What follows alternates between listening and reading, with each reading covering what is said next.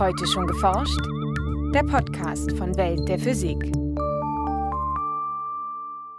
Vor wenigen Tagen wurden in Stockholm die Nobelpreise verliehen.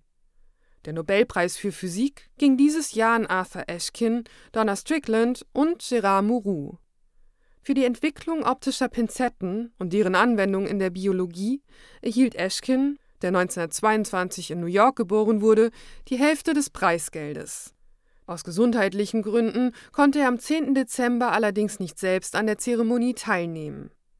Im ersten Teil dieser Podcast-Folge erläutert Matthias Rief von der Technischen Universität München, wie optische Pinzetten funktionieren und wo diese Laserwerkzeuge mittlerweile überall zum Einsatz kommen.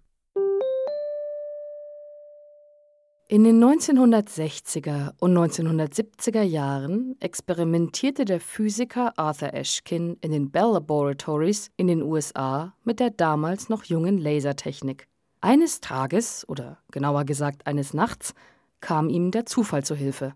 Also die Legende geht so, dass einfach ein Laser, der stark fokussiert war, einfach stehen geblieben ist, eine Weile über Nacht und dann am nächsten Tag haben sich Partikel angesammelt in diesem Laserstrahl, also Bakterien, irgendwelche Dreckeffekte. Und äh, da hat er das erste Mal versucht zu verstehen, wie kann sowas passieren, gegen die Intuition, dass sich Dinge in Laserstrahlen ansammeln. Erzählt Matthias Rief von der Technischen Universität München. Verstehen lässt sich der Effekt, wenn man sich den hochintensiven Lichtstrahl als stetigen Strom aus unzähligen Photonen, also Lichtteilchen, vorstellt. Das heißt, da sind schon mal Teilchen, die Impuls tragen und es geht schon mal Richtung Kraft. Ähnlich wie Billardkugeln üben auch Photonen eine Kraft auf ein Objekt aus, wenn sie darauf treffen und reflektiert werden. Physiker nennen das Strahlungsdruck. Die wirkenden Kräfte sind allerdings so gering, dass wir sie in unserem Alltag nicht wahrnehmen, etwa wenn die Sonne auf uns scheint. Aber bei winzigen Teilchen wie Atomen, Zellen oder Bakterien macht sich der Strahlungsdruck durchaus bemerkbar. Man hätte aber eigentlich gedacht, dass vielleicht die weggeblasen werden, wenn überhaupt. Doch neben dem Strahlungsdruck spielt noch ein weiterer Effekt eine Rolle, die sogenannte Gradientenkraft. Die Lichtintensität des von Eschkin eingesetzten Laserstrahls war im Zentrum am größten und nahm nach außen hin allmählich ab.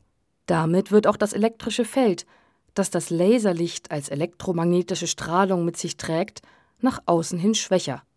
Befinden sich nun dielektrische Partikel, also etwa winzige Staubkörnchen, in dem Strahl, verschiebt sich durch das ungleiche elektrische Feld des Laserlichts die elektrische Ladung in durchleuchteten Partikel und es wird zum elektrischen Dipol.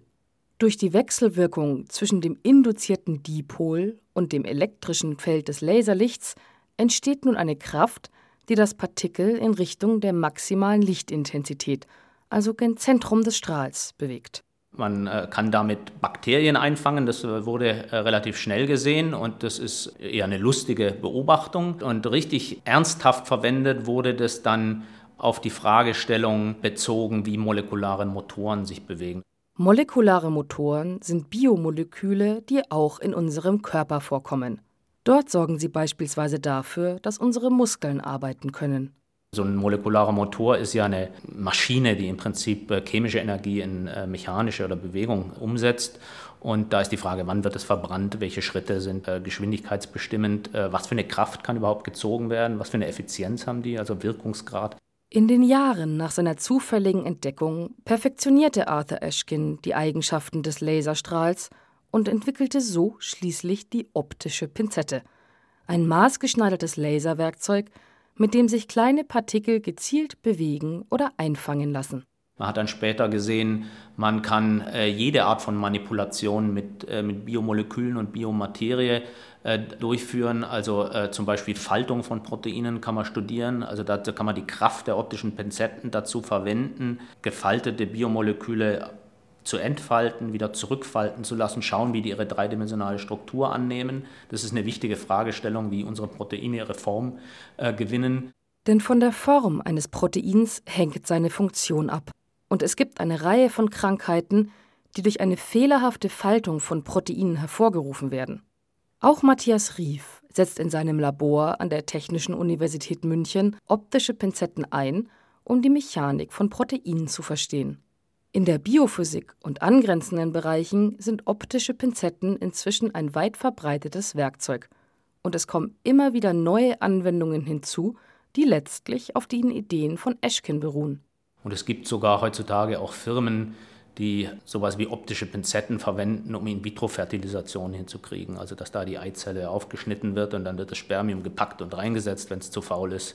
Und das wäre dann zum Beispiel auch eine Anwendung, wie man, wie man solche Dinge dann in, im medizinischen Bereich anwenden kann. Viele Fragestellungen aus der Biophysik hätten sich in den vergangenen Jahren wohl nicht beantworten lassen, wenn Arthur Ashkin in jener Nacht den Laser in seinem Labor ausgeschaltet hätte. Und so kann man sagen, es ist eigentlich eine Zufallsentdeckung, die dann große Konsequenzen gehabt hat. Auch die Arbeiten von Gérard Mourou, geboren 1944 in Frankreich, und Donna Strickland, geboren 1959 in Kanada, haben sowohl in der Grundlagenforschung als auch in der angewandten Wissenschaft viele neue Möglichkeiten eröffnet. Für die Entwicklung einer Methode, mit der sich hochenergetische, ultrakurze optische Pulse erzeugen lassen, erhielten Moreau und Strickland gemeinsam die andere Hälfte des Physiknobelpreises 2018. Im zweiten Teil erklärt Oswald Willi von der Universität Düsseldorf, welches Verfahren sich die beiden Preisträger ausdachten und wie es die Laserphysik revolutionierte. Sowohl eine Glühlampe als auch ein Laser senden Licht also elektromagnetische Wellen aus.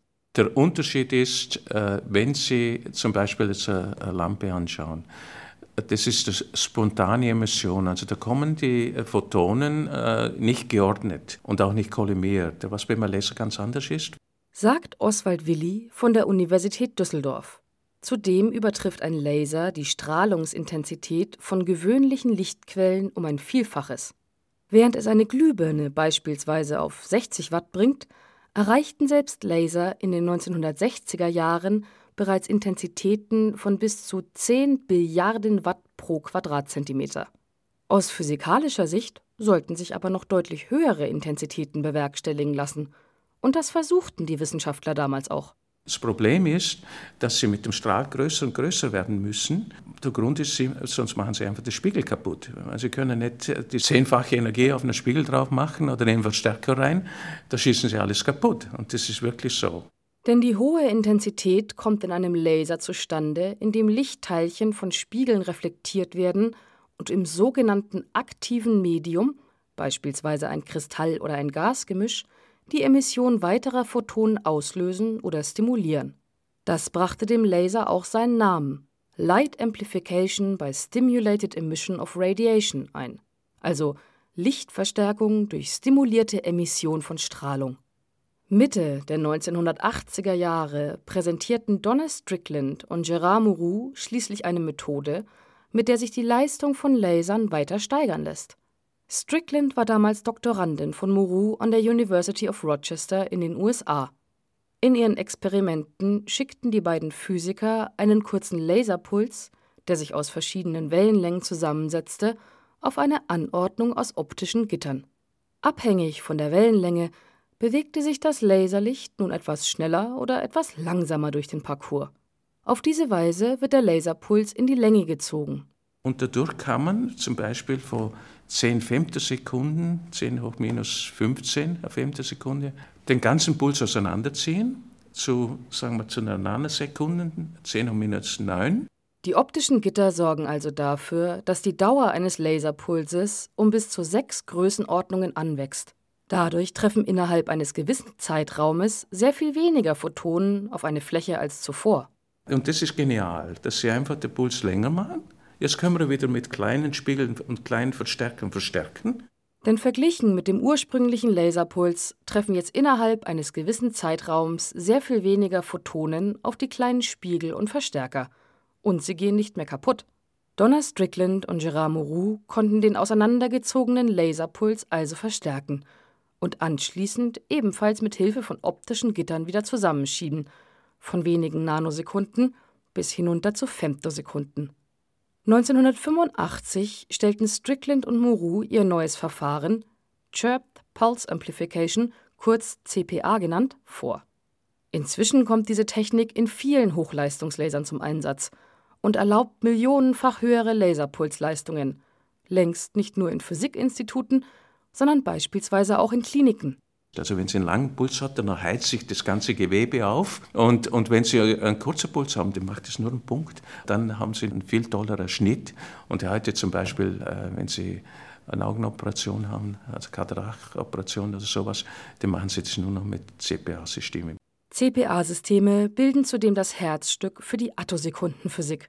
Hier geht es darum, extrem schnelle Vorgänge in der Natur zu beobachten – beispielsweise dem Licht beim Schwingen zuzusehen. Und das geht nur, wenn die Laserpulse kürzer sind als der Vorgang, den man untersuchen möchte.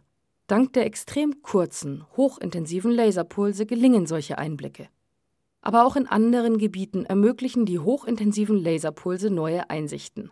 Astrophysiker nutzen sie beispielsweise, um in Sternen ablaufende Prozesse im Labor nachzustellen.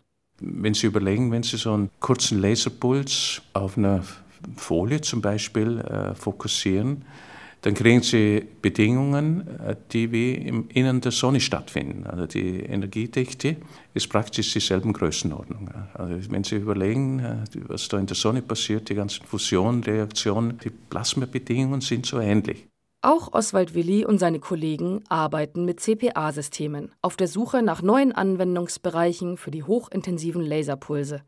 Für vielversprechend hält Willi beispielsweise eine weitere medizinische Anwendung, bei der Protonen für spezielle Krebstherapien durch Laserstrahlen beschleunigt werden. Derzeit sind dafür noch hallenfüllende Teilchenbeschleuniger nötig.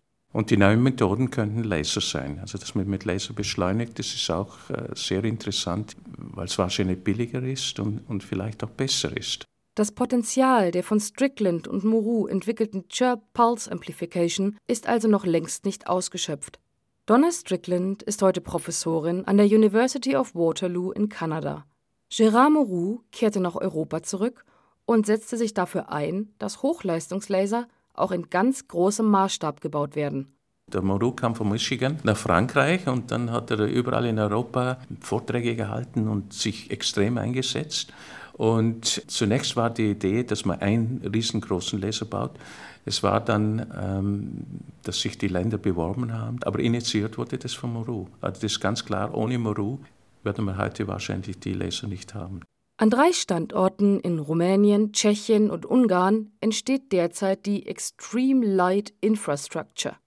Die Forschungseinrichtungen werden Wissenschaftlern aus aller Welt in Zukunft extrem intensives Laserlicht für ihre Forschung zur Verfügung stellen. Ein Beitrag von Franziska Konitzer. Wir wünschen Ihnen eine geruhsame Weihnachtszeit und einen guten Start ins neue Jahr. Der nächste Podcast erscheint am 10. Januar 2019. Welt der Physik wird herausgegeben vom Bundesministerium für Bildung und Forschung und von der Deutschen Physikalischen Gesellschaft.